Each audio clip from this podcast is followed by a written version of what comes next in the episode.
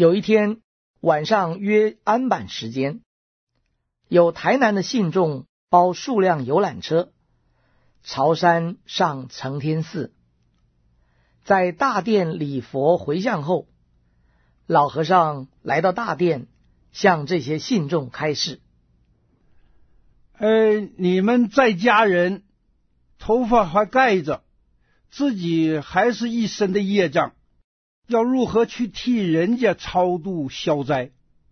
你们在家人去替人家诵经超度消灾，反而会增加自己的业障啊！”有一位女居士请问老和尚。我学佛三年，什么都不懂，只晓得念南无阿弥陀佛。可是有人说佛魔只差一点点，不晓得怎么样才是。老和尚答道：佛魔都是我们想的，正念就是佛，邪念就是魔。我学佛才短短三年，只知道念佛。大部分的时间都住在山上，只有两三个月住在家里。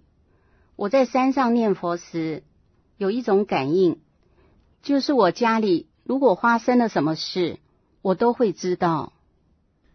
你这样就是没正念，挂碍家事，念佛不专一，有杂念就没正念。你刚才说要学佛。学佛就是对世间的念头要放下。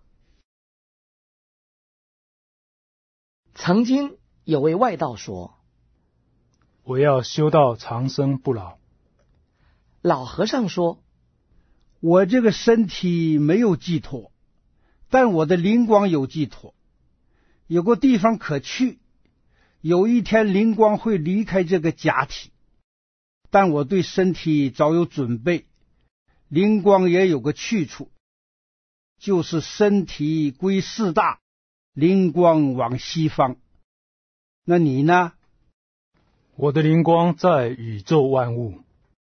灵光寄托在宇宙万物很危险，还会改头换面。四生中还有份儿，眼所见有生必有灭，宇宙万物还是会坏。这个身体如果让你住两千年，坐在那里像石头，还是会坏。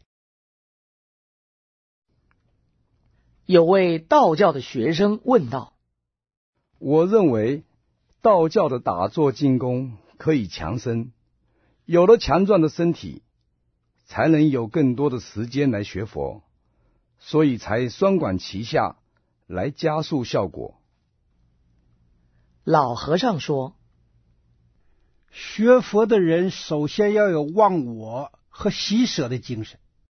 所谓了生脱死，就是这个意义。众生无始以来轮转于六道生死中，如果执着这个我，就无法了脱生死死生的轮回。你既然爱惜身体，为自身的强壮来学佛。”这样连小圣也难入，何况大圣？大圣以舍身为菩萨的行持，更何况你又在道教、佛教两边中寻找徘徊，实在无一可成之处，非正道之为也。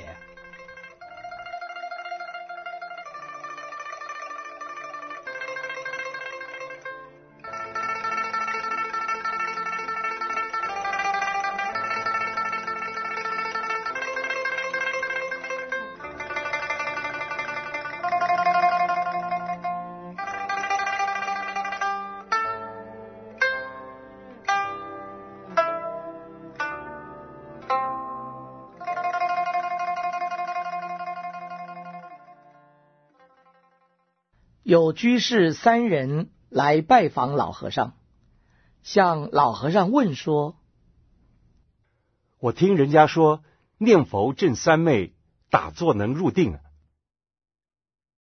老和尚说：“你是听人讲，还是说你自己？”“我是听人家说，师傅您以正念佛三昧，打坐能入定。你说我，这我就有根据；若是说别人，我就不知道了。不论大众多少人在一起念佛，自己都有个主，一直念，念到一心不乱，心很定时，顿一下，大众的念佛声顿到地下。虽然我们并没有在地下念，但地下仍是一片佛声。念到声音都整齐时，又顿一下。则声音飘荡在半空中，好像大家都在虚空中念佛似的。所谓片虚空都是念佛的声音。这个情况，我认为是念佛三昧。你认为是不是？那是你的事情了。像这种境界能保持多久啊？一星期、半个月，还是半年？不论什么时候都保持这个佛声，无论鸟声、车声、杂声，都是佛声。如果你还有分别鸟声、车声等，这就跑出去了。现在有的人念佛只是口念，心却跑出去，这就是杂念佛、散乱念佛。